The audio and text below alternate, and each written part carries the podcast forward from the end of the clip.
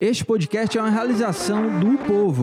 Cruzou, bateu, vai marcar, procurou atenção, disparou e é gol!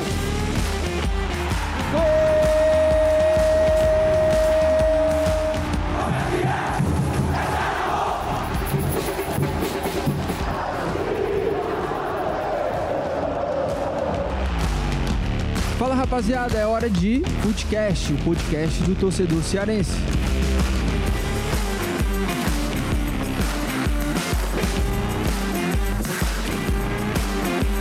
Footcast na área, segundou, meu povo. E é o seguinte, hein? O, o tubarão voltou. Nossa, O tubarão voltou. Voltou, viu, Thiago Melca? voltou e tô aqui tomando meu café da manhã. É, graviolada, né? Tá tomando uma graviolada aí. O que mais que você pediu lá, hein? Pão de queijo também. Pão de queijo, grande Thiago Melca. Meu irmão, eu vou Saí te falar um negócio. hoje no- na correria. Eu vou te falar um negócio.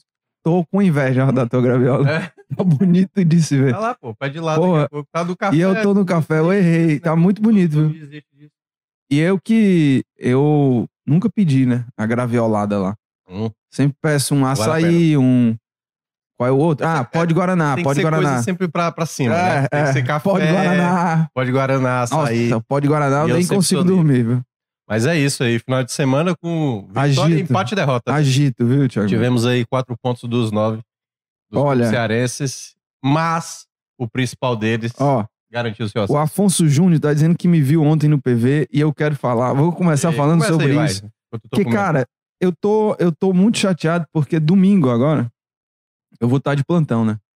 Então, consequentemente, não poderei ir assistir o jogo do Ferrão no PV como um torcedor. Porque, Thiago, meu, que experiência maravilhosa, viu? Poxa, eu, ó, fiz a programação, né? Chamei minha namorada, o, né? Roteiro, ser... o roteiro do jogo também, vamos combinar Não, que Não, você muito. imagina, é. Né? Então, pô, já fiz a programação do é, domingo, vou ao PV. Tinha promoção, viu, Thiago? A, a organização do Ferroviário foi maravilhosa, viu? Promoção happy hour, happy hour Hum. pro, pro, pro acesso do Ferroviário. Então, cheguei cedo e confesso que até fui juvenil, porque eu me programei para chegar. O jogo era, o jogo era 5 e meia, me programei para chegar lá umas 4 horas da tarde, ali num, nas redondezas ali do Benfica, mas já tava lotada. Lotado, lotado, lotado. O torcedor do Ferroviário compareceu. E aí tive que. Entrei mais cedo, peguei a promoção, né? Lá da, da cerveja, já, já entrei no clima Uhum. do Ferrão. E tô rouco aqui, né? Porque o jogo foi uma maluquice completa. Porque eu, eu- pô, o jogo começou, eu pensei, passou, passou 15 minutos, passou 20, 30 minutos, né? O jogo não fluía, assim, não, não tinha grande chance. Te- tiveram algumas oportunidades, né? Mas, sabe, quando começa a, a- você começa a pensar assim, "Ih, esse jogo aí É, tá com não, cara é. de penal. Eu- Mas eu não queria pensar É. isso, né? Eu tava fazendo o jogo do Fortaleza, né? E o Horácio tava lá no PV, trazendo informações ali dos minutos iniciais. Aí o Ferroviário teve algumas oportunidades boas logo no começo. E aí depois, quando a gente comecei a acompanhar, de fato, né? Depois terminou o jogo do Fortaleza, o final do primeiro tempo eu já comecei a ficar assustado, sabe? Porque, tipo assim, rapaz, esse Maranhão tá muito arisco, assim, sabe? Arístico, arístico. Porque Não, e o Assim- Maranhão jogando na catimba, caindo é, o tempo não, inteiro. exatamente, né? Picotando o E jogo e tudo. O PV lotado. viu? E aí eu acho que o jogo tava naquele cenário, cara, a bola não tá, sabe, fluindo com o Ferroviário. No segundo tempo, que eu acompanhei melhor, deu pra ver que o Ferroviário, logo no início do segundo tempo, até coloquei lá no nosso grupo, cara, não sei, cara, tá muito estranho esse jogo. Não tá da maneira como o Ferroviário joga. Eu acho que o Ferroviário não tá jogando certo. Apesar de que o goleiro do Maranhão que pegou de bola foi absurdo, assim. Mas era um Ferroviário nervoso, dava pra ver que era um jogo muito tenso pro Ferroviário. E aí, cara, quando o Alisson faz aquela saída de bola errada e a bola volta pra ele, ele comete o erro e aí sai a penalidade, né? E o Maranhão sai na frente, eu falei, pronto, Ferroviário fez tudo que não era pra fazer no É. jogo mais importante do É. ano, né? Que era errar. E simplesmente o erro veio nos minutos finais. E eu falei, agora já, É, não, assim, não tinha jogo mais tempo. O, o gol foi 46. 40, né? é, 47, eu É. acho, 47 do segundo tempo. Eu acho que a penalidade foi marcada ali aos 45, 46, né? Uhum. E aí, quando tomou o gol, eu falei, Ah, não agora lascou, como. Nossa, lascou. eu tava assim, É. quando saiu esse gol, eu fiquei numa tristeza, assim, eu não Nossa, acredito. Imagina Aí a galera. a- a- mas a torcida foi impressionante. Foi sério? Come- a torcida começou a gritar o tempo inteiro, assim, mesmo na reta final. Eu acredito. E aí, é, naquele. Aí tem, tem uma falta do Ciel antes do gol. Sim, Ciel sim, bate sim. assim, nossa. O goleiro defende, né? É, o goleiro Moisés, Moisés, Moisés, né? defendeu. É. E aí no, no gol lá do escanteio, eu nem consegui ver o É, que foi não, que o aconteceu. Ciel só sei comemorando, a É, gente, cara, eu, o eu disse pra é- minha namorada, faz a pose do Ciel, meu irmão. Faz a pose, faz a pose. Eu gravei, eu, eu fiz vários vídeos o lá. gol, né? Apesar de não ter sido É. dele, ele saiu comemorando, mas assim. E aí eu acho que foi o efeito cadeia psicológico total do Maranhão, né? O Maranhão que tinha feito isso contra o Retrô, eles estavam com dois jogadores a menos, fizeram o gol no final, tá? Tomaram um gol também no final, conseguiram o empate, foi para as penalidades com a moral lá em cima. E agora foi o contrário, né? Eles tomam o gol no final, um gol contra, e aí o Leone, o capitão da equipe, foi bater Não, um não, não. pênalti. Nossa, esculham bem Cara, muito, é Leão. surreal, cara. É. Porque assim, o pessoal até tá falando Mas que, era pra mandar hora- voltar, mas é porque ele foi expulso, né? É, é. Ele acabou Eu- sendo expulso, ele já tava amarelado. É, na hora faz a nem, paradinha. nem percebi que ele foi É, expulso. ele toma o Eu vi que ele recebeu amarelo, o amarelo. e acabou sendo expulso e perdeu a cobrança. Assim, eu fiz vários vídeos, né, da- das penalidades, eu fiz vários vídeos, mas eu falava, né, no vídeo. Então, você imagina aí o que que eu falava lá no vídeo, né? Tava Não, a ele- emoção em à flor da né? pele. Então, na hora que o Leone foi lá, já esculhambei, né? Leone, porra. Que paradinha, meu. Cara, que paradinha. Surreal. E aí, na hora, eu até eu, eu fiquei assim, pô, não, não vale não, pô. O cara fez uma, uma paradinha, não vale mais não. É, E aí, eu achei até que poderia mandar voltar, né? Na Uhum. hora eu também não entendi nada. não entendi. Quando o juiz disse que não valia mais, tchau. Mas é eu acho que isso. foi, foi porque ele foi expulso e aí perdeu a chance É. de, de bater, né? E, e aí depois o Ferroviário Ah, é, não aí perdeu lá, o Ciel um fez. gol. É, o Ciel um gol. fez. Isso é que é saber bater Aí pênalti. depois Douglas também, né? Importante. Monstro. E aí- Spider. Eu e aí, até pra um vídeo. falar Thiago. dessa, desse acesso, né, cara, a gente não tem como não enaltecer o trabalho do presidente do Ferroviário, Adécio Maia, porque, Lucas, você lembra que ano passado, nessa reta final de- da Série C, no caso, né, o Ferroviário ali com poucas rodadas, não tinha nem matematicamente ainda rebaixado, o presidente tinha saído, confusões internas, o próprio Paulinho Kobayashi, né, foi muito criticado, tinha aquela questão do Diá, que parece que os dois não se davam e tudo mais. E aí, quando o Aderson Maia assumiu o clube exatamente no mês da temporada, olha a dificuldade que o Ferroviário tinha. Porque depois, quando o time cai, a gente tá vendo até com o Ceará, né? Assim, o nível de paciência da torcida, de todo mundo, é muito grande. Então, assim, você tentar reerguer e fazer esse bate-volta não é fato. É fácil. É o, o Ferroviário é a terceira equipe na história da Série D, ou seja, de 2009 pra cá, que consegue fazer esse bate-volta. E, e Minhoca, um bate-volta que, como você falou, não é fácil. E o Ferroviário não só voltou, mas voltou dominando. Assim, Sim, né? sim. Voltou E é- dominando. eu ia- Ninguém- eu- e ninguém esperava, que, eu, assim. que eu ia falar, assim, o, o bom trabalho do Aderson Maia, porque logo no começo da temporada, ele já tem um mata-mata, que é pra entrar na Copa do Nordeste, ele passa pelo Asa, jogando aqui no PV, nas penalidades, olha que coisa, passa também nas penalidades contra o Confiança lá em Sergipe, faz uma Copa do Nordeste muito boa, tanto é que ganha do Ceará, empata com o Bahia, né, jogando fora de casa, e aí essa boa campanha coloca pela primeira vez a equipe no mata-mata de Copa do Nordeste, foi eliminado por Fortaleza, né, tomando a goleada, e depois faz uma boa participação na Copa do Brasil, acaba caindo pro Grêmio, consegue ganhar o dinheiro ali do que se imaginava que o Ferroviário poderia ter. Na no Campeonato Cearense tinha que pelo menos garantir, porque quando você volta para a Série D, a primeira coisa que você tem que fazer com o estadual é garanta a Série D do próximo ano. Ele consegue, é semifinalista, não garante a Copa do Brasil, né? Porque ele terminou em quarto lugar, foi Ceará e Fortaleza. E com- quando o Ceará foi campeão da Copa do Nordeste, a vaga passou para o Iguatu e não para ele. Vai disputar Fares Lopes, consegue chegar na final, garante a vaga na Copa do Brasil, também no jogo emocionante. E para coroar, né? Faz uma campanha impecável na Série D e por pouco. Né, não deixou escapar ali a classificação, mas todo o contexto, assim, dá assim, um mérito, principalmente por ter mantido boa parte do elenco, Lucas. Porque geralmente, quando o time tá bem no começo da temporada, muita gente vai embora. E só o Pulga, né? Assim, de uma Sim. certa. Dos jogadores o mais Pulga que relevantes. estava lá no PV. O Pulga lá estava lá né? no PV com os É. amigos dele lá. Pois é. é, e viu lá, né? Lembrou o, muito o, o Quixadá também. O Quixadá também, quando foi pro Isso. Ceará, o Quixadá também ficou muito feliz. Aliás, o Quixadá que tá, fez parte também desse elenco, né? Ou seja, o, o Sim, Quixadá é, verdade. participou o, das o duas. Quixadá não tava nem no banco ontem. Eu acho que, não sei se ele sempre sofre de problema de lesão, é, né? é. Mas é um, um jogador Não. que fez parte dos dois, das duas campanhas da Série D com acesso. Thiago Mioca, tá com sede? Vai lá na graviolada aí, vai. Vai, vai lá, pode ir. É a graviola, meu amigo. Thiago Mioca tá feliz da vida. Foi, acordou atrasado hoje, né? Já pedi desculpa aqui, Thiago Mioca, o pessoal Ah, aqui que pouco, a gente... né? Comparado É, a você não. da outra vez. Thiago Minhoca, como que é- agora se encontra o Ferroviário nessa semifinal? Queria que você falasse primeiro do adversário do Caxias, mas se passar também em relação à Ferroviária e Atlético, quando você fala, eu vou até resgatar a campanha de Sim. cada um aqui na, na fase de grupos, tá? É, agora depois que os quatro garantiram acesso, tem time, né? Tem clube que, tipo assim, não, agora já foi, não preciso mais buscar mais nada e tal. Lembrando que tem, né, uma quantia ali que a, a CBF paga, assim, pra ter um atrativo a mais também pra quem quer ser campeão.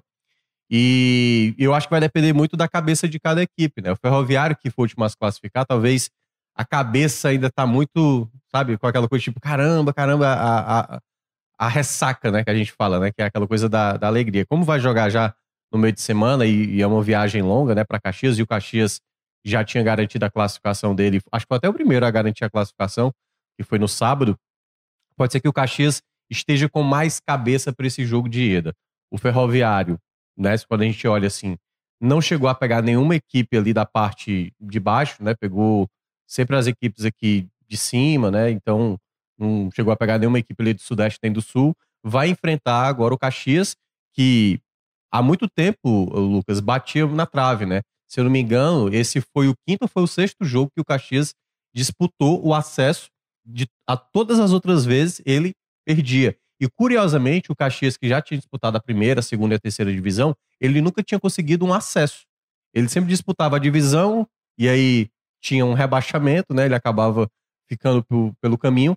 E aí, pela primeira vez, ele consegue o acesso. Então, assim, com certeza a torcida do Caxias vai estar muito empolgada né, com essa classificação.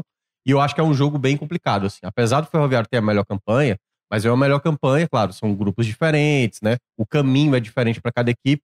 Tanto o Caxias vai pegar pela primeira vez. O Caxias eliminou quem? Foi o. O Caxias eliminou, eliminou a Portuguesa do Rio A de Janeiro. portuguesa, é. Então É. pronto, é, é isso que eu. Caxias é, gosta de um empatezinho, viu? É. E, e aí eu acho que nesse. Porque, só, só Fala aí, pra pode te falar. Não, foi passando na Série D até com empate, tá? Passou do Ceilândia com dois empates, 0 a 0 nos pênaltis levou. pênaltis. Contra a Portuguesa, empate 1 a 1 Aí no jogo fora de casa, Foi o gol e finalzinho, foi- é, é, o gol fez o gol. o gol da classificação. Então, assim, é uma equipe que, que tá muito motivada, né, com essa classificação. O Ferroviário, acho que em termos gerais, assim, tem um trabalho mais consolidado e é mais nítido ver, mas curiosamente é quase como se fosse um, agora um, um encontro de, de situações que nenhum dos dois passou. É a primeira vez que o Caxias vai pegar uma equipe nordestina na competição e o Ferroviário a primeira vez vai pegar uma equipe ali de baixo, no caso, a equipe do Sul, que no caso é o Caxias. Então é um duelo que eu vejo interessante. O Ferroviário tem um leve favoritismo, mas é como eu tava dizendo, depende da cabeça da galera, né? Que é o quanto a galera ainda tá pensando no acesso e o jogo da quarta-feira, por exemplo, pode ser que um esteja mais focado, o outro não, mas é um jogo que eu vejo um leve favoritismo do Ferroviário se tiver a cabeça no lugar. olha só, e tem um detalhe: o Caxias vai, vai ser um duelo interessante aí dos goleadores, porque o tem o Ciel, o Ciel tá com quantos gols, hein? Eu acho. 17, 18, vou até Na ver. Temporada, mais, mais de 20. Ah, mais é, de né? 20, já superou. Deixa eu ver aqui. Ah, o, o Luceiro tá com 18. É, não, é isso mesmo. O Ciel é o principal artilheiro. 21 gols, tá? O Ciel. É. E do lado do Caxias tem um, um artilheiro também na temporada que tá fazendo um, um grande ano. E eu acho que você vai lembrar dele, tá? Porque eu acho um bom jogador, é jovem, 25 anos, que é o Heron. Você lembra dele no Vitória? O Ah, Vitória, sim, sim. aquela. Acho que foi em 2021 que o Ceará chegou à final até. Uhum. Saulo Mineiro começou a jogar bola, muita bola, assim, pelo Ceará. Eu lembro desses duelos, o Ceará pegou o Vitória. Foi. Né? E aí o ataque era Heron e o. Que tá no Fortaleza, Ah, David o- da Hora. Ah, o É, David- o ataque do Vitória. E ele tá com 18 gols pelo Caxias em 34 jogos na, Na temporada. né? É o principal jogador hoje do Caxias. E, inclusive, foi ele que fez o gol, né? Da, da É classificação. isso. E é isso. E aí, na, na classificação, o Atlético, é, ele foi o primeiro do grupo 6, né? Passou em Uhum. primeiro. O Caxias fez uma campanha de segundo lugar do grupo 8, com 23 pontos. E o, e A o, portuguesa, né? o Caxias? Não, tá falando o outro time. É, o outro time é o, a A Ferroviária. Ferroviária de Araraquara. que foi quem que teve caiu, a né? campanha mais modesta desses É. times todos, que passou em quarto lugar É. no grupo 7. O Até- Patrocinense, Maringá e Inter de Limeira Até ano passado, quando terminava a- as quartas de final, definiu o acesso, a melhor campanha pegava a quarta e a segunda pegava a terceira. Esse ano já estava desenhado, né? Por isso que poderíamos ter ferroviária e ferroviária, né? E não vai acontecer porque Na verdade, Só que- se, né? é, o primeiro e o oitavo pegava o quarto ou o quinto, né, da, do que ficou definido nas quartas de final. Então vai ter esse duelo aí, a Ferroviária de Araraquara, que é uma equipe também que bateu na trave. Curiosamente, no ano que eles acabaram não subindo, foi o Atlético Cearense que acabou eliminando. E, aliás, para o Atlético Cearense, ele está assumindo a vaga do Ferroviário, né? Ferroviário, o Ferroviário tinha a vaga na Série D do próximo ano, como ele subiu, passou a vaga para o outro cearense, o Atlético Cearense assumiu essa vaga, então a gente vai ter, acho que é Iguatu, Pacajus e Atlético Cearense, os três representantes cearenses. O Paulo, Paulo Tailan, lá do Vozão Cash, nosso amigo É, aqui, ele ele diz o seguinte: Caxias, que foi vice-campeão gaúcho, conseguiu acesso baita ano É, do o Bruno Caxias. Ferreira, né? Exato. Muito bem também aí o Caxias. É isso, né? Os times que subiram, repetindo, Ferroviário, Caxias, Ferroviária e Atlético. Ah, Thiago Minhoca, ah, só uma ah. correção, Maracanã, certo? Não Pacajus. Então, Iguatu, Maracanã e Atlético Cearense vão ser os três representantes cearenses na Série D de 2024, além de Ferroviário e, e Floresta, né, na Série C, e aí Ceará, Ceará e Fortaleza na primeira ou na segunda divisão. É isso, Thiago Minhoca, vamos passar aqui o tema, vamos falar sobre o Ceará, mas antes, deixa teu like aqui, tá na nossa live, a gente grava toda segunda-feira pela manhã, a partir das 9 horas, e você deixa o teu like, se inscreve aqui no canal do Povo, aqui no YouTube, manda mensagem também aqui no chat, que a gente vai lendo ao longo do programa, beleza? E lembrando, tá? A gente tá lá, segue os nossos episódios que são gravados aqui, seguem também disponíveis nas plataformas de podcast. Segue a gente lá também, tá? Se você escuta pelo Spotify, Apple Podcasts ou outra, outra plataforma, procura lá o Footcast. Deixa lá também tua avaliação, que isso ajuda muito o nosso trabalho. Deixa eu ver aqui o que que, que é que tem mais. O que que você falou do Bruno, hein? Ah, do Bruno Ferreira, né? Do, do, Caxias. do Ca- é, que ele jogava no Caxias, né? O Rodrigo lembra disso, né? E ainda providenciou o Bruno, que mesmo nas péssimas partidas do Ceará, pouco oscilou. É isso mesmo. Vamos lá, vamos falar sobre o Ceará e reestreia do Wagner Mancini. Depois aí de mais de 10 anos, ele volta a ser o treinador do Ceará. Na primeira passagem do Mancini, porque isso tudo aconteceu depois que a gente gravou. Guto foi embora, Uhum. Mancini foi anunciado, a gente não, a gente não é, comentou aqui essa chegada do Mancini, mas foi isso. Guto foi embora, Mancini voltou. Na primeira passagem dele foi campeão cearense, foi o técnico da carroça desembestada que eliminou o Flamengo na Copa do Brasil. O bonde Foi uma- freio, né? É, foi uma passagem é, marcante ali, né? Foi o técnico dessa, desse título e principalmente esse time que marcou muito, assim. A eliminação desse Flamengo foi no PV o jogo, o Washington, Washington Carequinha, Sim, atacante do Ceará. Osvaldo Inclusive, eu até falei com, com o Washington sobre o Mancini e, e ele super elogiou assim, o Mancini, falou que é um cara que, é, que sabe conduzir um grupo de jogadores, um cara Uhum. muito respeitoso e que, enfim, e, e que ele acreditava que o Mancini poderia dar jeito no Ceará, de buscar esse acesso. E aí, antes da gente falar da partida, rapidinho, só para dar os nossos pitacos aqui sobre Mancini, sobre essa contratação do Mancini. Você gostou? Eu vou te falar. É, é que é uma, é uma situação muito urgente, assim, né? Eu não sei se o Mancini vai ter tempo suficiente Uhum. para de repente ainda conseguir, porque é uma situação de emergência. Diante de todas as, as críticas que a gente já fez até a diretoria, de- do planejamento, que foi errado, mas nesse momento de troca de treinador, é, eu acho que é um- é um nome que, que pode fazer um bom trabalho no Ceará. Em assim, no meio dessa situação, dentre os técnicos disponíveis, acho que o Mancini é um Sim. técnico que pode sim fazer um bom trabalho pelo Ceará. Embora eu acreditava que o Guto também poderia ter feito um bom trabalho, e para É. mim foi uma grande decepção, tá? Mas aí eu acho que é um pouco diferente, porque hoje eu vejo o Wagner Mancini o melhor, e aí eu tô falando do momento de cada treinador que está na Série B.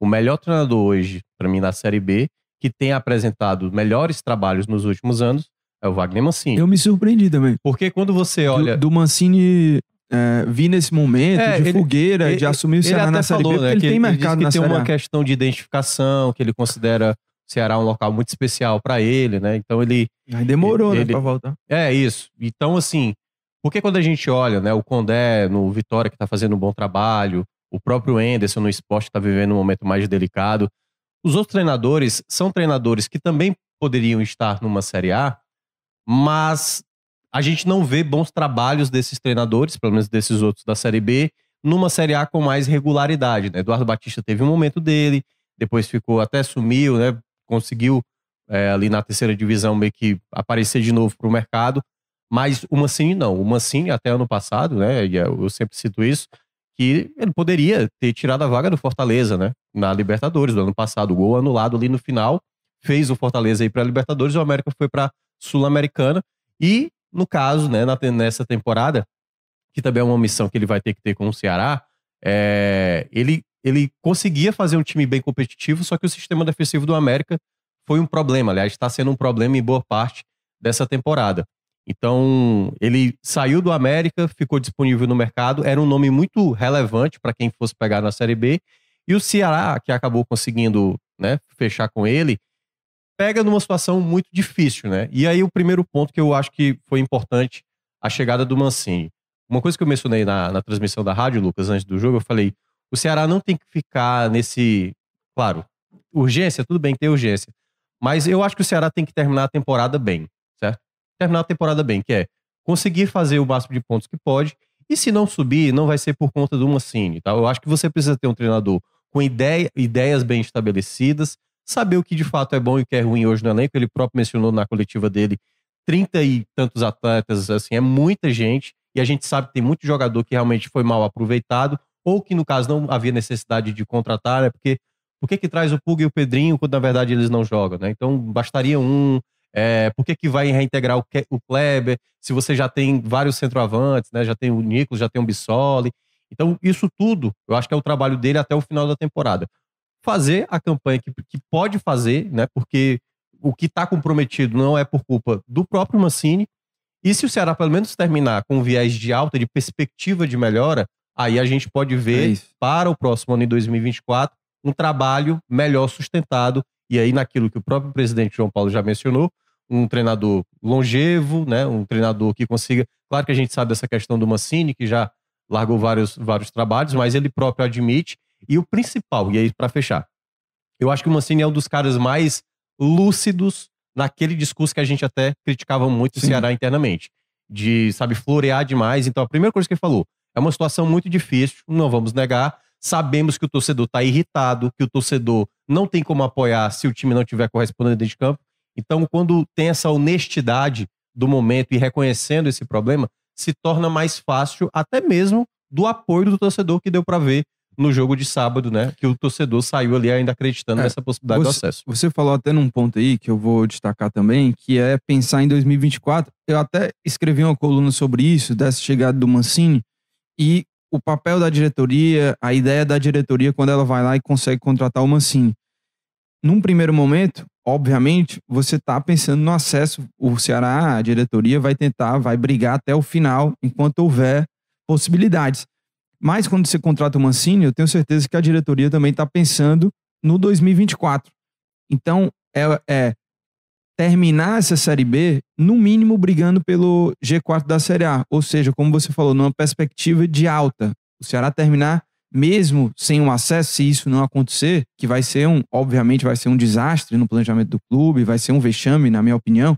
Mas se você termina uma Série B competindo, brigando é, ali no mínimo brigando pelo G4, jogando bem, você tem uma perspectiva para o seu 2024. Você já começa um planejamento a partir daí, hum. já pensando em 2024. Então, você terminar bem a Série B, você já começa com um treinador que vai pensar o seu, seu 2024 também.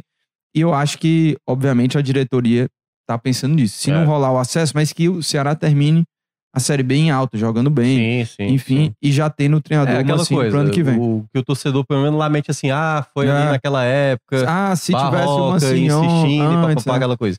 Mas, e aí já entrando no que aconteceu no sábado. Vamos né? lá. Assim, ele veio com formação bem diferente. É, eu gostei. Bem já. diferente. E eu acho que ele foi bem corajoso quanto a isso, porque ele coloca o Eric pela esquerda, né? O Barleta pela uhum. direita, o Nicolas voltando a ser titular ali como referência. Jean Carlos pelo meio, assim, Até quanto enfim. tempo que a gente falava sobre isso, e jogou muito bem. Uma dupla de volantes que Castilho, que estava totalmente escanteado, né? E mostrou muita jogou entrega, muita, bola. muita uhum. entrega durante o jogo. E Léo Santos jogando essa função como volante. Curiosamente, ele não optou por ter jogado volante. E até mesmo quando fez a troca, né? Ele colocou o Lucas Ribeiro Foi. e não necessariamente Lucas ali Ribeiro, é. Que Mas- acabou é, retornando, né? Lucas Ribeiro depois de Sim. muito tempo. E aí fez ali a linha defensiva que a gente tá mais acostumado de ver, né? David Ricardo, Luiz Otávio, o Varley pela direita e na esquerda o Paulo Vitor. Então, assim, é uma ideia inicial, né? Claro, o Ceará, o Ceará, eu acho que com todos os treinadores, sempre fez um gol no começo do jogo, assim, é uma marca dessa equipe durante a temporada inteira. Sempre era, para 10 minutos o Ceará já tá fazendo um ou até dois gols. Então o Ceará abre o placar logo no início, né? O belo gol do Barleta. E, e aí depois, né, assim, o Ceará foi bem. Eu vi muita gente até mencionando, ah, o Ceará recuou. Eu acho que isso faz parte, desde que você não abdique de contratar. E o Ceará teve essas possibilidades. O Jean Carlos teve duas chances, teve uma cabeçada do Nicolas perigosa. Então não é que o Ceará recuou e esperou o Criciúma ficar fazendo o que queria, não. Ele recua para tentar também utilizar a transição como opção de contra-ataque. É, e aí, claro, né, tem, acaba até saindo um gol do, do Criciúma, que o Viseu. Enfim, se o Viseu percebeu o toque na mão, mas assim, depois ele tem que ver no replay que, obviamente, a bola tocou no- na mão dele.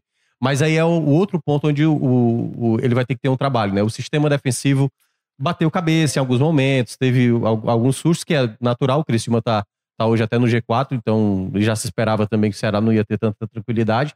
Mas na soma geral, foi um resultado que um desempenho de campo, com o resultado, obviamente, que dá uma possibilidade de, de pelo menos imaginar um crescimento da equipe. O quanto vai ser suficiente, a gente vai saber Sim, das é, próximas claro. rodadas, porque realmente, como foi citado, é uma situação muito delicada. O Ceará, eu até, e aí já para falar um pouco da classificação, né? Para mim, o Ceará tá num Ah. quarto bloco É, nesse an- momento. Antes de você Tá, entrar, você- é, no antes jogo, de você né? entrar nessa, nessa questão, só citar o seguinte, que o, o Ceará nesse momento, primeiro é voltar a jogar bem, voltar a conquistar uma sequência para depois de fato olhar para É. a tabela e olhar essa briga. Sobre o Mancini, até também gravei um vídeo de pós-jogo que é o seguinte, o, o que que eu gostei desse time do, do Ceará nesse primeiro jogo sob o comando do Wagner Mancini? Primeiro, a postura. Eu não sei se você percebeu isso, mas pra mim foi uma postura completamente diferente dos jogadores, assim, de vibração. Os caras estavam em outra rotação, assim, de entrega, sabe? De conversar, de, de vibrar a cada bola de, de disputa. Castilho vibrando o tempo É, inteiro. mas assim, E- só para fazer correção, para também não, não parecer. Eu acho até que isso tinha em outros. Ah, não acho. Não, mas assim. a- a- Era um o- time apático. Não, aí é que eu tô dizendo. O, Sem o alma. Ceará não tinha. o- Era um time que lutava, mas era um time que lutava jogando, indo pra trás, entendeu? Não, e e, e não tinha qualquer inspiração, assim. Pronto, exato, entendeu? Diferentemente desse que tipo, o Ceará ele lutava e tentava ir pra frente, É, tentar buscar e- ampliar o placar. E, e assim, gostei das mudanças do, do Mancini. O Jean Carlos por dentro, finalmente. Ele coloca o Eric na ponta esquerda, ou seja, mostra que o Mancini não, não quer saber quem é o jogador. O Eric vem sendo o principal jogador, botou mesmo na esquerda e o Eric foi muito bem também, jogou jogando por lá. O Barleta tá numa fase muito boa. Jean Carlos é, por dentro, gostei bastante. Fazia tempo que a gente falava que, que precisava mudar isso e ele foi um cara que participou do jogo ali. E, e a entrada do Castilho também eu gostei bastante. Assim, o Castilho estava em todo canto, ajudando na, na criação. muito. É, o Eric também. E faltava isso, porque o Castilho jogou ali numa, numa espécie de segundo volante. E quando a gente viu os outros volantes jogando, o William Maranhão, o Breno, até mesmo o Zé Ricardo, que a gente quer ver mais é, em campo, nenhum deles conseguia ser tão participativo como o Castilho foi nesse jogo, assim, de hora tá na esquerda, hora na direita, e o Castilho tem aquela vibração, né, chamar os jogadores, e que fazia falta é, é, esse tipo de jogador dentro de campo, o Castilho que foi muito bem no, no, no começo da temporada, Cearense, Copa do Nordeste, ele foi um dos protagonistas perfil, aliás. é, com esse perfil. E agora ele volta, ele teve outras oportunidades com os outros treinadores, mas não conseguiu jogar tão bem. É, do Barroca pra cá, Isso. Barroca Guto, né? É. Foi quando ele. E assim, nesse primeiro jogo, ele foi muito bem. E também a entrada do do Léo Santos. O Léo Santos que a gente também falava, não de jogar como volante, mas a gente falava que ele poderia ser um cara assim para Uhum. brigar por titularidade, nunca tinha oportunidade, até fez aquele gol naquele jogo contra foi contra a Ponte, foi? Que o Ceará Contra Botafogo de Ribeirão Botafogo Preto. de Ribeirão Preto. E, e deu uma proteção maior ali à frente da zaga, liberava o- mais os demais jogadores. Enquanto o Ceará ia pro ataque, quando se lançava ao ataque, sobrava só os três ali. Só os três zagueiros, deu mais liberdade pro Castilho, o Jean Carlos por dentro. A gente viu novamente o Varley apoiando lá na frente. Uhum. O Varley, nos últimos jogos, antes do Mancini, era um cara que a gente até dizia: olha, se for pro Varley ser o titular e não subir, é melhor botar o Kaique, se for pra Uhum. ter um cara só pra se defender. E o Varley apoiou, fez uma boa é, dupla com o, com o Barleta, o Paulo Vitor também apoiando junto ao Eric, enfim. Esses pontos eu gostei bastante. O que ainda entra num ponto negativo, pra mim, foi o segundo tempo. Assim, eu acho que o Ceará É, mesmo tendo sim contra-ataques, mas recuou demais, é, deixou o, o adversário mais confortável, o time foi chegando mais, e, e eu acho que foi uma situação desnecessária. O Ceará não precisava recuar tanto. Eu tenho certeza que o torcedor que estava lá no, no Castelão deve ter lembrado Sim, daqueles sim. momentos. Será que vai acontecer Mas de novo? é por isso que eu falei assim, eu acho que foi um pouco diferente, porque do jogo do Tom Benz, que foi o último do Guto, né? O Ceará ficou tudo atrás, assim, sabe? Ficou só esperando, né, assim, achava que ia ser o suficiente para garantir o 2 a 0 Nesse jogo, não. Nesse jogo, o Ceará teve possibilidades. O Barleta teve pelo menos umas duas chances a mais, além do gol que ele fez. O Eric fazendo muita jogada de contra-ataque. Agora, o trabalho do Mancini precisa tentar resgatar muito, assim, o, o jogador referência, sabe? Porque o Nicolas, né, ainda não, não deslanchou. O Kleber, É. ninguém quer ver mais Não. pintado, né, assim, no, Uhum. no Ceará. Assim, o Kleber é praticamente carta fora do baralho. Ele- É, Ele até me surpreende, assim, na escalação do Nicolas e não Bissoli. Pois é, mas aí É, eu acho que talvez mas- é na, na característica, Sim. que ele é muito mais o 9 mesmo do que, do que o Bissoli, que não é o 9. Então, se a bola chegar também, né? É, Porque. Mas nesse momento, ele até falou também esse coletivo, o Mancini, que na apresentação dele, não foi nem no pós-jogo, ele mencionou que, tipo assim, olha, o time que vai estar começando para esse duelo contra o Criciúma não é necessariamente o Uhum. time que vai estar Sim. montado, até porque ele teve pouquíssimo tempo para trabalhar a equipe, mas nesse pouco tempo que ele teve, já deu para ver situações significativas e principalmente naquilo que a gente mencionava, né? A postura de saber se, se impor em muitos momentos. E quando você tá sem a bola, no caso, você tem uma postura de tentar recuperar a bola, lutar por essa bola e não abdicar, não ficar jogando a bola só pra frente, entregando a bola pro adversário. Então, é um bom ponto de partida. O quanto isso vai culminar. E aí, acho que a melhor coisa que tem após vencer o Criciúma é pegar logo de imediato o Londrina, que já vai ser na quarta-feira, que obviamente o, o PV vai estar vai tá lotado, né? É, tudo isso pode fazer atar o começo da sequência que tanto se falava do Ceará, que pode acontecer, né? Antes de dois jogos fora de casa, que vai ter Novo Horizontino e Chape fora de casa, É. depois desse duelo contra o Londrina. Então é uma boa possibilidade de engatar a tal sequência que tanto se falava. E, Minhoca, agora vamos falar sobre a tabela, porque, de certa forma, eu, eu acho que essa rodada foi boa pro, pro Ceará, porque a distância pro G4, ela diminuiu, era um adversário direto, o Criciúma, o Criciúma estaciona aí nos 44 pontos, e o Ceará fica a 6 pontos do G4. Outras equipes que estão nessa briga, como Juventude, o Vila Nova, esses times não venceram na rodada, o Guarani venceu, que está acima do Ceará, o Atlético Goianiense e o CRB também, né? Mas- O Novo Horizontino, que É, o no Novo G4. Horizonte, é isso, o Novo Horizontino, que hoje é o terceiro, G4, é, que tá com 45 pontos, ou seja, 7 do Ceará. Mas é, o Ceará tá aí com 6 pontos do, do, do G4. Faltando agora Doze. 12 rodadas. E aí? Contas, as chances do Ceará? Como é que fica agora essa situação aí? É, na semana passada eu tinha mencionado, né, que a situação para quem tá ali atrás, sempre você não pode perder sequência, né? Porque e aí eu sempre eu citei o caso do Atlético Goianiense. Três vitórias seguidas o Atlético Goianiense tinha.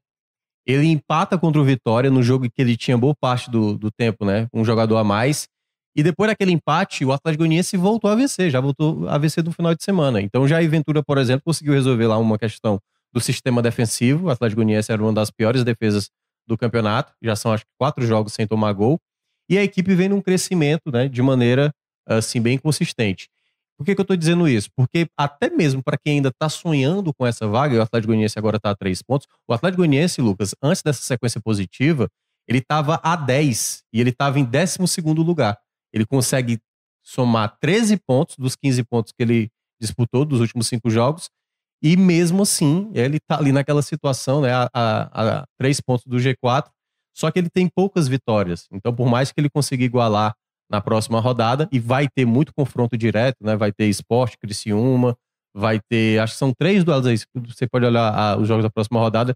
tem três duelos diretos ali na parte de cima. O fato de ter muita equipe disputando entre eles, assim, né, o Ceará vai ter que pensar sempre no médio e longo prazo. Então é tentar ir vencendo, ir vencendo, né, porque não dá para ficar fazendo a conta olhando só os adversários de cima, você tem que fazer a própria pontuação. E aí eu separei, de uma certa maneira, a, hoje a classificação em quatro grupos para esse acesso. Hoje o Vitória é o único que está conseguindo dormir tranquilo dentro do G4, porque ele tem pelo menos uma rodada de diferença. Mas é uma distância pequena. É apenas quatro pontos. É uma pontuação baixa para um primeiro colocado, num, a gente tendo, estando na 26 rodada, mas é a equipe que consegue ficar um pouco mais tranquila, pelo menos por uma rodada. Depois você vê um bloco ali de cinco equipes que tá todo mundo embolado, que aí me ajuda aí. Esporte é o segundo com 45, depois vem o Novo Horizontino com 45, Criciúma o, com 44. O Sport é 46, tá? 46, tá, então é, é Esporte 46. Novo Horizontino 45, 45 Criciúma, Criciúma 44, 44, Juventude, Juventude 44, 44 e Guarani 44, né? Isso. né? Então são esse grupo aí é o grupo hoje que tá, assim, cada rodada se torna valiosa demais, né? Porque uma derrota você pode sair do G4, uma vitória você respira e um empate fica numa situação a depender dos outros resultados. E aí, esse é o segundo bloco, que é o bloco que tá brigando diretamente. Aí depois vem um, terceiro bloco, que é o terceiro bloco que tá assim na beira de entrar. Só que cada um com viés diferente. O Vila Nova com viés de baixa, vem de duas derrotas seguidas tá com 42 ou é com 41? 42. 42 pontos, né? Vem de duas derrotas seguidas, então não aproveitou, né? O, perdeu até pro CRB nessa última rodada. E vem o Atlético Goianiense, que é aquilo que eu estava citando, que vem numa, numa crescente, né? Vem numa crescente, vai enfrentar um adversário direto na próxima rodada, que agora eu não tô lembrando qual é. O... Mas é, o Atlético Goianiense vai ter um confronto diretíssimo no próximo, acho que é, não sei se é Juventude. Acho que é Juventude. Juventude Isso, Juventude. E o jogo vai ser lá, lá, lá em Goiás. Então é uma equipe também que está nesse crescimento e que a gente colocava né, no começo do ano que seria uma, uma equipe que está brigando e agora com o Jair Ventura está crescendo de rendimento. E aí a gente chega no quarto bloco, que é, é onde são as equipes que têm pouca, pouca possibilidade de erro. Assim. É uma chance pequena para erro. O CRB, que vem no ótimo crescimento, já está aí uma boa sequência de resultados positivos. Se eu não me engano, são nos últimos sete jogos somou 15 pontos, ou seja, de 21 pontos disputados, somou 15, né? Foram três empates e quatro vitórias, ou seja, uma campanha muito boa de recuperação. E agora, né, ele começa a ter essa possibilidade. E tem uma tabela muito boa. Tava dando uma olhada na tabela do CRB, vai ter alguns confrontos ali que são chaves. Pode ser que o CRB também seja uma equipe que esteja brigando, mas é aquela coisa, não tem muito espaço para tropeçar tanto. E o mesmo vale, que é onde a gente chega no Ceará. Ceará que está com 38 pontos, ele tem também, né, a, aquela margem muito pequena para erro, assim, dois, três jogos só pode deixar escapar ali algum resultado. Isso pode comprometer. Claro, a pontuação nesse exato momento, Lucas, é uma pontuação que está muito próximo da média. Aliás, está até na média do quarto colocado. O que pode indicar até uma redução dessa pontuação. Mas como todo mundo ali que está vindo logo atrás está com uma pontuação alta, então não vou duvidar, por exemplo, de um quinto lugar, de um sexto lugar, por exemplo, ter 62, 63 pontos, entendeu? Então podemos ter possivelmente ali uns 63, 64 pontos se a, a evolução do, da pontuação do quarto colocado realmente continuar estacionada como está acontecendo nas últimas rodadas. Ela só tem crescido um ponto a cada rodada, eu acho que nas duas, duas últimas duas ou três, e aí a gente está vendo uma redução. Mas são muitas equipes ali com muitos pontos, né? É, muito, muito, muito próxima, e cada rodada, obviamente, aí com os confrontos diretos acontecendo, pode fazer essa pontuação crescer mais ainda. É, e o próximo adversário do Ceará é o Londrina, que Thiago Mel só venceu duas partidas nos últimos 19 jogos. Não, é, é, então... é uma das piores equipes. O Ceará não pode, assim. A gente falava isso do Tom Benz, né? Falava isso contra o Ituano, é. falava isso contra a Ponte Preta.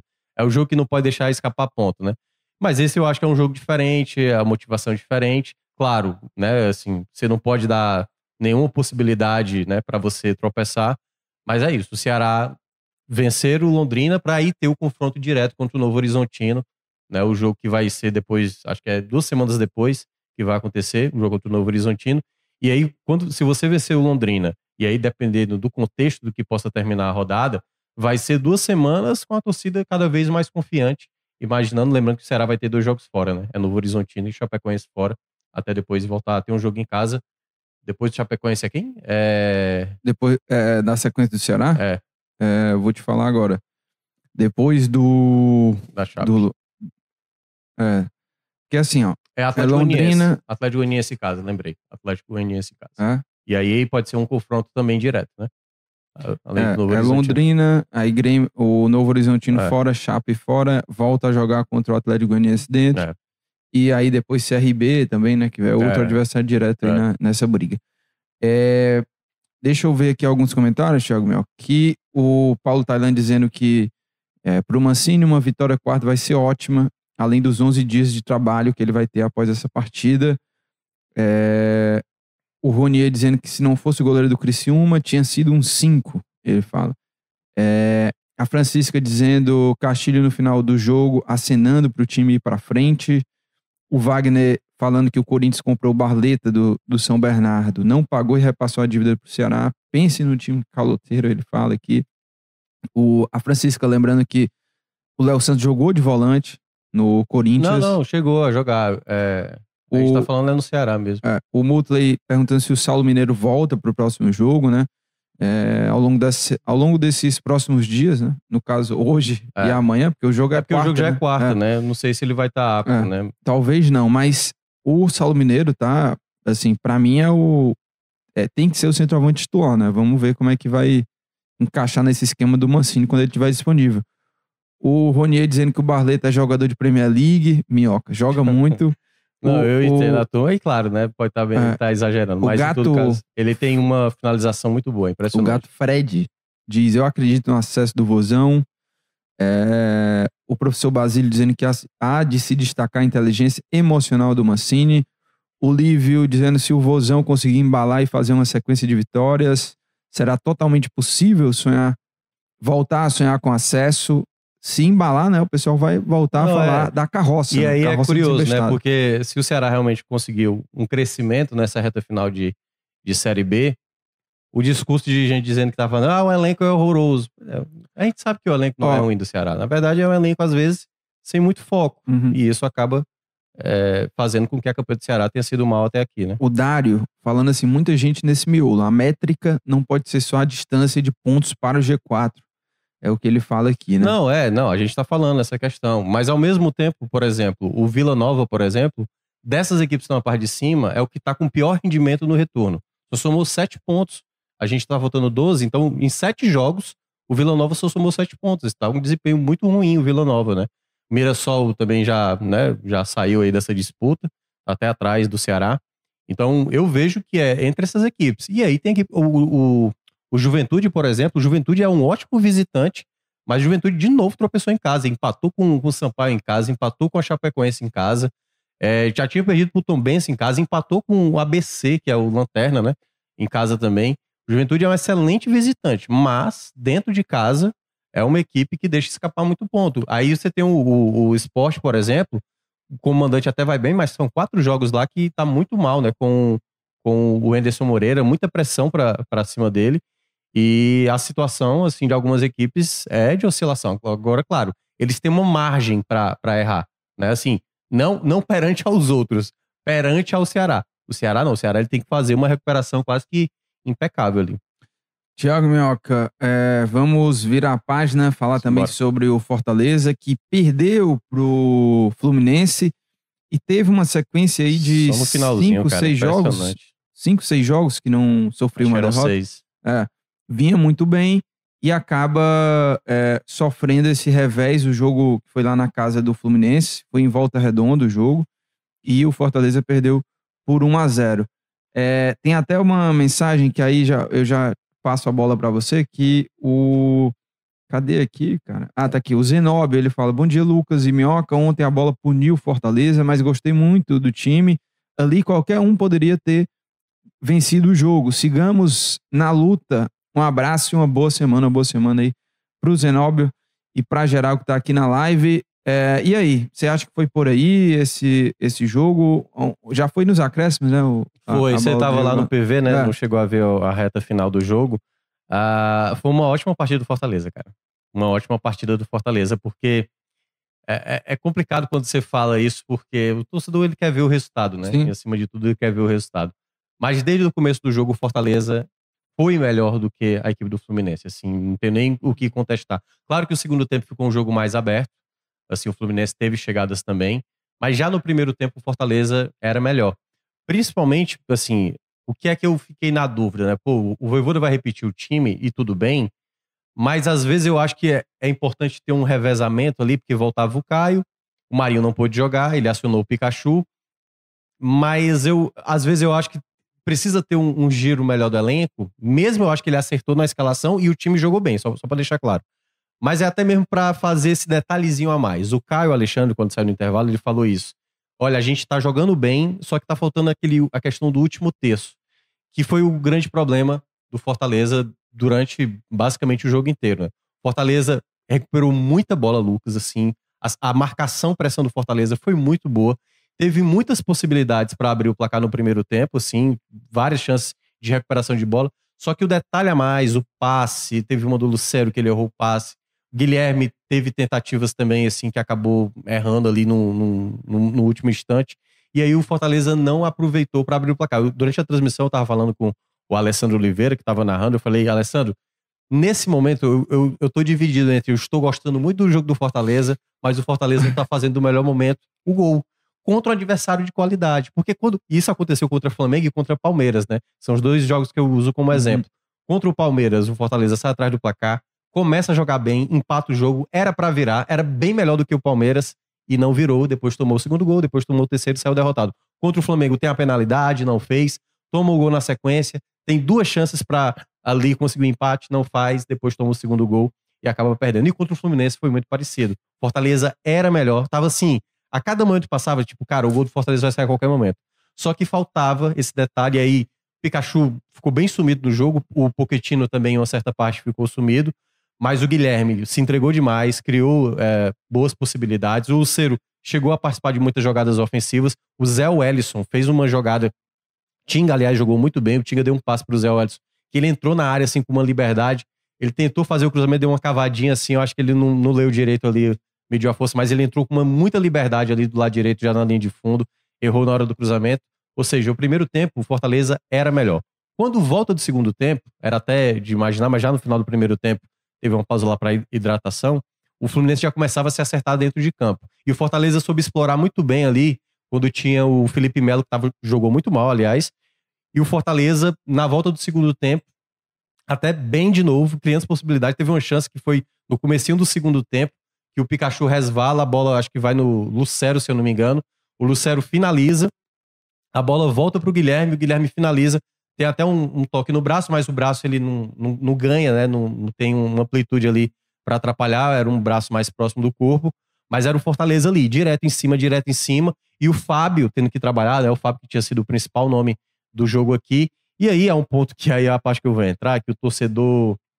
A gente falou do Guilherme, né, Lucas, da, das últimas vezes, né? Que a torcida pegava muito no pé. Na minha bolha, quando eu comecei a, a ver ali a repercussão da derrota, muita gente começou a atrelar a derrota, parte da, da derrota, né? A culpa dessa derrota. Ah, o Galhardo não tá jogando nada. Ah, o Romarinho, não sei o que, não sei o que, não sei o que. E aí eu até entendo dessa maneira. Eu acho que são jogadores passíveis a críticas. Mas, sinceramente falando, eu não acho que isso foi o problema. O Fortaleza, ele não conseguiu pontuar fora de casa. Eu acho até que as substituições, algumas, deram até mais errado do que certo, né? boa parte. Mas eu acho que o Fortaleza fez o jogo que poderia fazer mesmo, de fato. Faltou competência e aí vai para todos os jogadores. De Guilherme, de Luceiro, de todos os jogadores que acabaram desperdiçando chance. Mas o que eu percebi ali no, depois das trocas é que o Fortaleza teve jogada de contra-ataque. Uma delas, por exemplo, eu vi muita crítica em cima do, do Galhardo, que foi ele, né, o, o Pedro Augusto recupera a bola, o Galhardo ele, ele dispara ali na, no contra-ataque ele não tem tanta opção de passe, até tinha ali na direita o próprio, acho que era o, Pedro Augusto mesmo para soltar a bola. Mas ali especificamente, eu acho que não houve uma leitura certa de quem estava acompanhando ele. Ninguém fez, sabe, assim, uma ultrapassagem diagonal para até mesmo chamar para chamar a atenção da defesa para ou ele dar o passe ou ele mesmo finalizar com uma possibilidade melhor. Que tinha acontecido antes. O próprio teve uma jogada com o Machuca, que tinha entrado no segundo tempo, que ele pega essa bola, o Galhardo faz o, né, a, infiltração em diagonal para o Machuca limpar para a direita e fazer ali a finalização e o Fábio novamente aparecer. Então, eu não acho, e eu acho que, eu acho que pode ser de novo um erro, né, por parte da torcida, não toda ela, de novo de achar que tem um culpado por conta dessa derrota de ontem. Para mim, a derrota que aconteceu no jogo de ontem parte muito da competência de todos os jogadores dentro de campo, todos os jogadores. Eu acho que se você hoje está criticando o Galhardo, você tem que também criticar o Lucero, mesmo que o Lucero tenha mais crédito do que o Galhardo. Mesmo que o Guilherme tenha mais crédito nesse momento do que o Galhardo. Mas não dá para dizer que o Galhardo já deu, como eu vi alguns comentários de algumas pessoas. Não, o Galhardo ele tem qualidade. Agora, ele é um jogador que realmente não está vivendo uma boa fase. E especificamente o gol tomado do Fortaleza é um erro do Escobar, que entrou, até eu, na transmissão eu falei que eu gostaria de ver mais o Romero entrando, só que ele tentou dobrar ali, né? Galha, é, Escobar na esquerda, numa segunda linha com o Pacheco. E na jogada do gol, é o Lima escapando na direita, o Escobar não acompanha, o Lima acredita, evita que a bola saia pela linha de fundo. Quando faz o cruzamento, a bola desvia, e aí, mérito, queira ou não, eu não imaginaria que o Diogo Barbosa, de perna direita, ia colocar tão no canto como ele acabou colocando. Mérito do Fluminense, que é uma equipe de qualidade, a gente sabe disso. Então, assim, claro que fica o gosto amargo pelo roteiro que foi. Fortaleza fez um jogo para até ganhar a partida, mas acabou saindo derrotado. Mas aí, muitas vezes, eu até eu gosto de citar, porque assim, o pessoal, o pessoal só olha quando o copo tá, tá meio, uhum. meio, meio cheio ou, ou até cheio, né? O jogo contra o Internacional, se o torcedor lembrar muito bem, foi um jogo onde Fortaleza suou para conseguir, conseguir aquela vitória. Então, por mais que o cara estivesse, pô, o empate teria sido de bom tamanho, se você junta o jogo contra o Internacional, se fosse um empate, com esse, o torcedor preferia mil vezes ter acontecido uma vitória com derrota do que dois empates. Então, nesse contexto, claro que tem que ser falado que o Fortaleza deixou escapar um jogo que teve muito próximo de uma vitória nas mãos dele. Mas não dá é para achar que o Fortaleza foi displicente, que a culpa é só do Galhardo.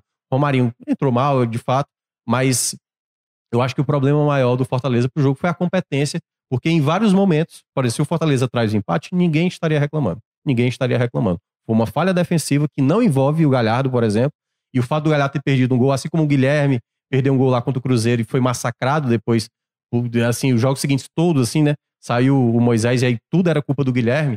Eu acho que a mesma coisa agora não pode ser dita do Galhardo, né? Assim, porque é um jogador que, volta a falar, é um jogador que tem qualidade mas que é. no momento não tá vivendo uma boa e, fase. Olha. E às vezes a, a é, turma exagera aí, né? Pô, o Fortaleza vem de uma sequência incrível, classificação também na, na Sul-Americana, e aí perde pro Fluminense. O tom aqui das mensagens, viu, Thiago? Eu, eu fico meio surpreso.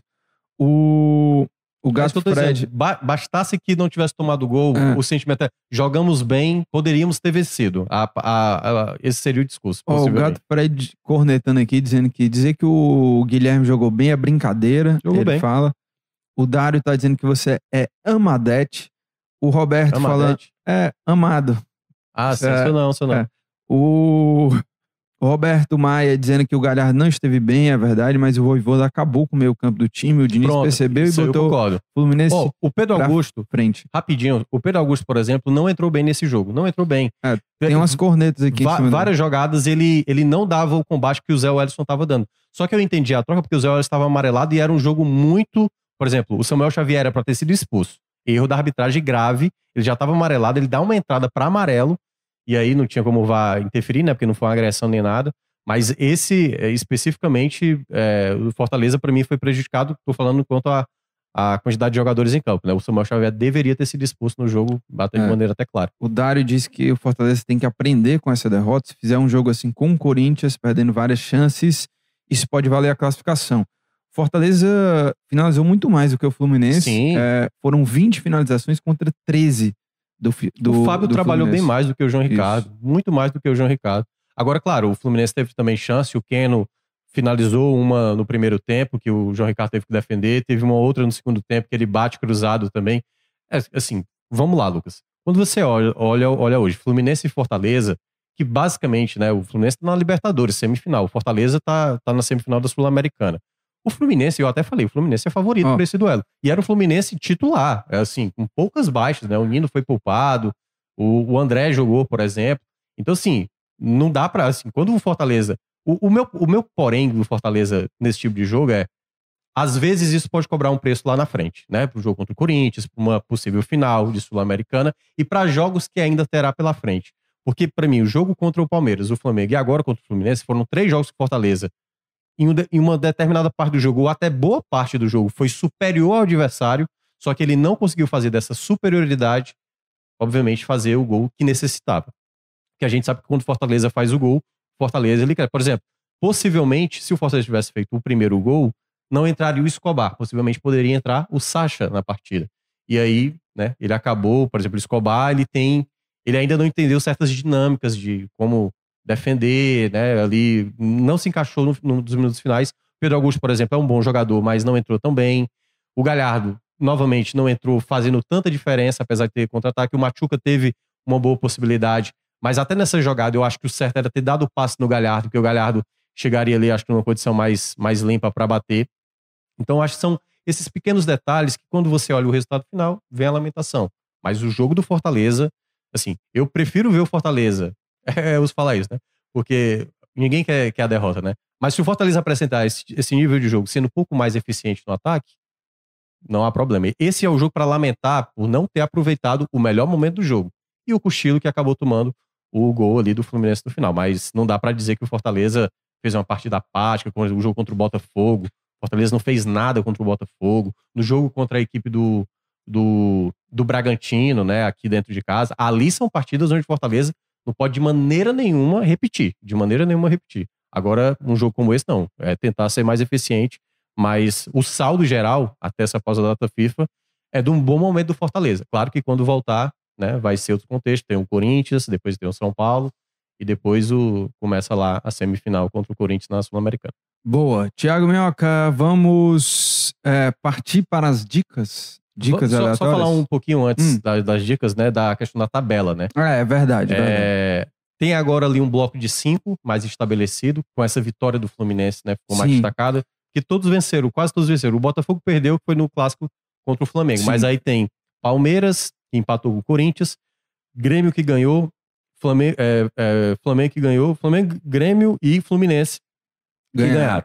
Esses times estão O Bragantino empatou. é, não, é. Aí eu tô pegando esses cinco porque esses times estão com uma diferença um pouco mais significativa aos demais, que aí você tem o Bragantino, depois do Bragantino é o Atlético Paranaense, né? Que é o, é o sexto, sétimo, o Fortaleza que vem na oitava colocação. Aí, desse bolo, você tem logo atrás o Atlético Mineiro, que empatou o jogo dele, o São Paulo não jogou, né? Ficou ali atrás. Cruzeiro também é, acabou empatando, também ali tá na parte de trás. O Inter também não deslanchou, empatou com o Goiás, também ali não, não saiu ali da parte de baixo.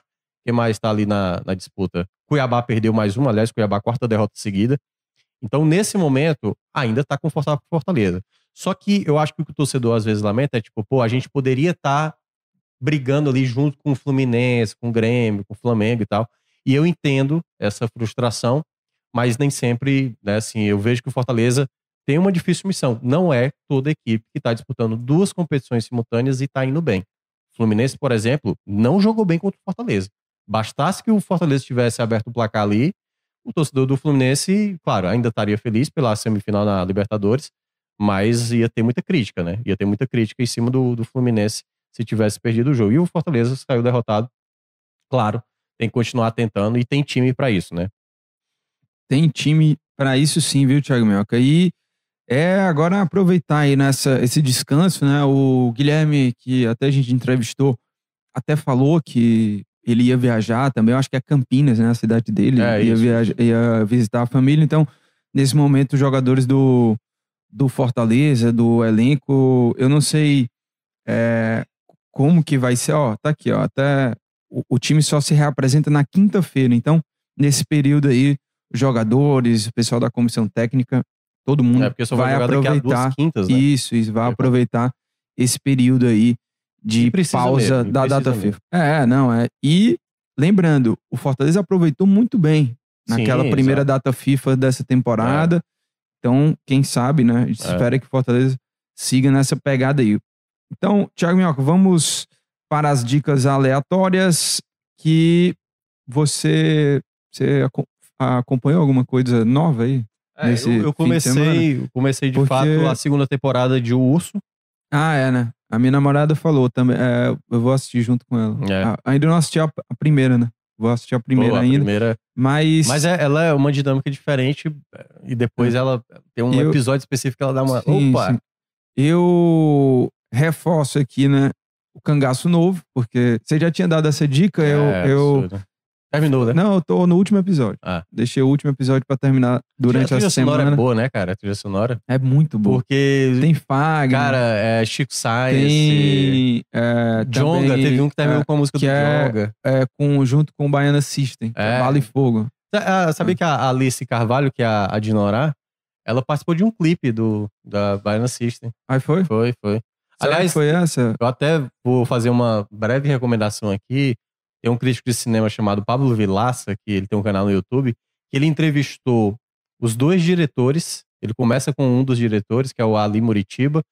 Aí depois ele entrevista o trio, o elenco principal, os três irmãos vaqueiros ali. Aí depois ele entrevistou o pessoal da, da montagem, depois entrevistou os roteiristas. Acho que o pessoal da fotografia e também era fotografia e direção de arte. E aí ele termina com outro diretor, que é o Fábio Mendonça. Então, assim, é muito legal eles retratando, assim, de tudo como foi o projeto, né? Eles começaram com É. esse projeto bem antes. Um dos roteiristas, por exemplo, que é o... O cara, agora tá me fugindo o nome.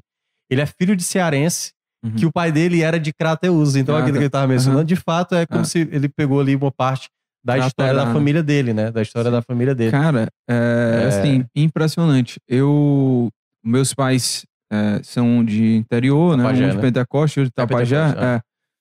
E, é, assim, pra quem já frequentou muito interior, É, Você- se identifica, né? muito, porque É. toda hora ali eu ficava, eu assisti e ficava brincando, ó, isso aí é lá em Tapajé, É. pô, essa, isso aí, E o mais é lá é em isso, né? Porque eu acho que quem já... Eu Porque tenho família no Vo- interior. Você vê tudo assim, Tudo, é. a- a- a- as casas, é, aquele, aquelas casas no meio do sertão ali, o, o comércio no, no centro da cidade também.